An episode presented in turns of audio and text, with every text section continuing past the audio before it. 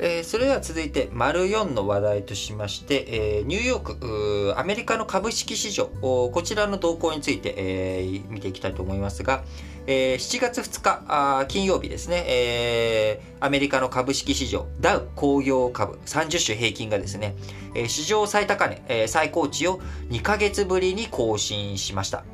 えー、またあダウこう、ダウ平均以外のですね、主要株価指数についても最高値、えー、最高値ということになっていっております。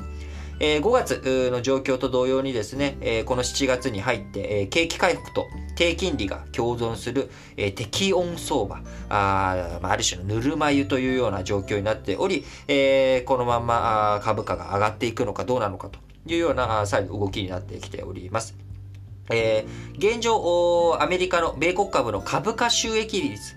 PER についてはですね、えー、こちら21.6倍。これどういった指標かというと、今の株価、えー、例えば、えーと、僕が毎年上げる利益、えー、リートン株式会社が毎年上げる利益が1000円だとします。で、えー、リートン株式会社の時価総額があ1万円だとすると、それを10倍っていうんですね。今日、まあ、あのー、まあ、1000円、えー、利益を上げるよと。で、それに対して、まあ、1万円よということで、えー、10年、10倍すると、時価総額になる。で、これ、まあもう、当然僕って1年間しか働かないわけじゃなくて、これからも何年も何年も働く。まあ、で、この企業というものっていうのは、Going Concern っていう、まあ、ずっと続くっていうのが前提になる。で、その収益が、あどれぐらい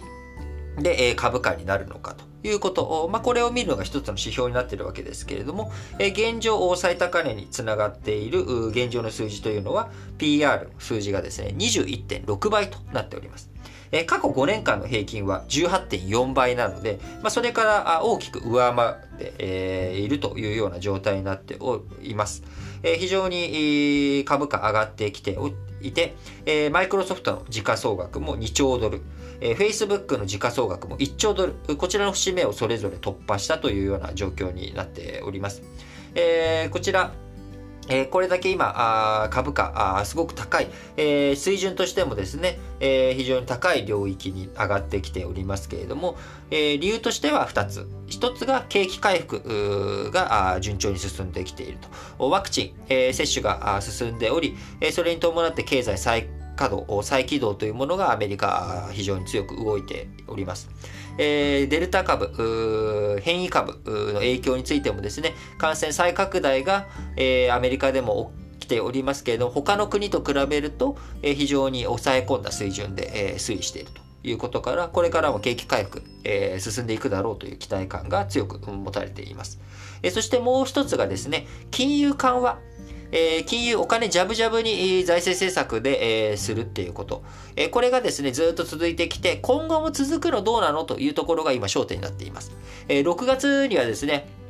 こう、早期に、その金融緩和の縮小、金融緩和、今までジャブジャブに緩めてた、蛇口を緩めたものを締めていく方向に行くんじゃないか、これが早まるんじゃないかっていうことから、株価の上がりが一回止まったわけですけれども、これが7月2日にもう一回、いや、行くだろうと。まだまだジャブジャブのまんまやろうというふうになっていったわけですが、こちらは、えー、こちらもですね、えー、昨日お伝えしましたアメリカの雇用統計、え、これの影響によるものです。え、雇用統計、え、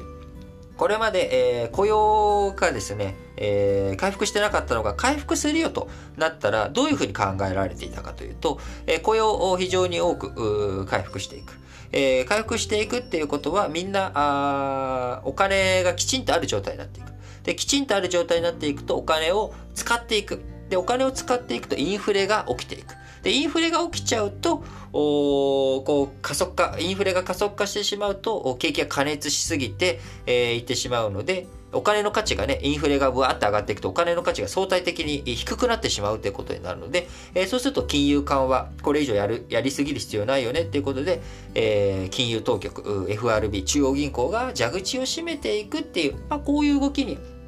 なりかねないなと見られていたんですが、今回、え雇用の数自体は増えた。えー、順調に増えている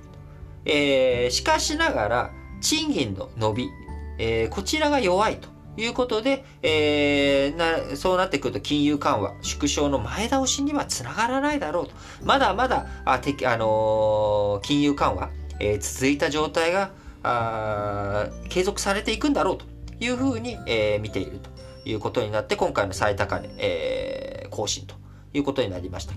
えその一方でですね、あの、一体いつまでこの株高持続力持っていくのかというところでもうすでに、えー、PR 先ほど申し上げた通り21.6倍となっており、えー、こちらこの後のね、実際の株価、あ株価じゃないや、企業の利益、え企業の利益が高まれば PR っていうものは低くなるっていうことになるので、あの、例えばね、さっき僕1000円で1万円、だから10倍って言ったじゃないですか。で僕が1000円稼いでるんじゃなくて2000円稼ぐようになったら5倍になるんですよね。なので、えー、今、足元の数字使ったら21.6倍かもしれないけど、実際にこれで利益がね、皆さん上がっていく、えー、各企業が好調、好調なね、収益を上げているっていう数字が決算発表とかで出てくれば、えー、当然、えー、変わってくるということになりますが、とはいえ、えー、こう、米国や中国の景気回復、えー、商品価格の上昇による企業のコスト負担増や半導体の供給不足による生産停滞など懸念材料も出ているということを踏まえるとなかなか先行き不透明だなというのが現状足元の状態かなと思っております。えー、もうね先先月ぐらいからずっと言ってますけれどもあの注意深く足元の株価とか、えー、マーケットのねいろんな指標というものを見て、えー、自分たちの財産えー、こういったものをしっかりと守っていくっていうことがね、大切だと思いますので、日々、えー、市場の状況とか、経済の状況、政治の動き、えー、こういったものについて注視していく必要があると思っています。それでは次の話題に移ります。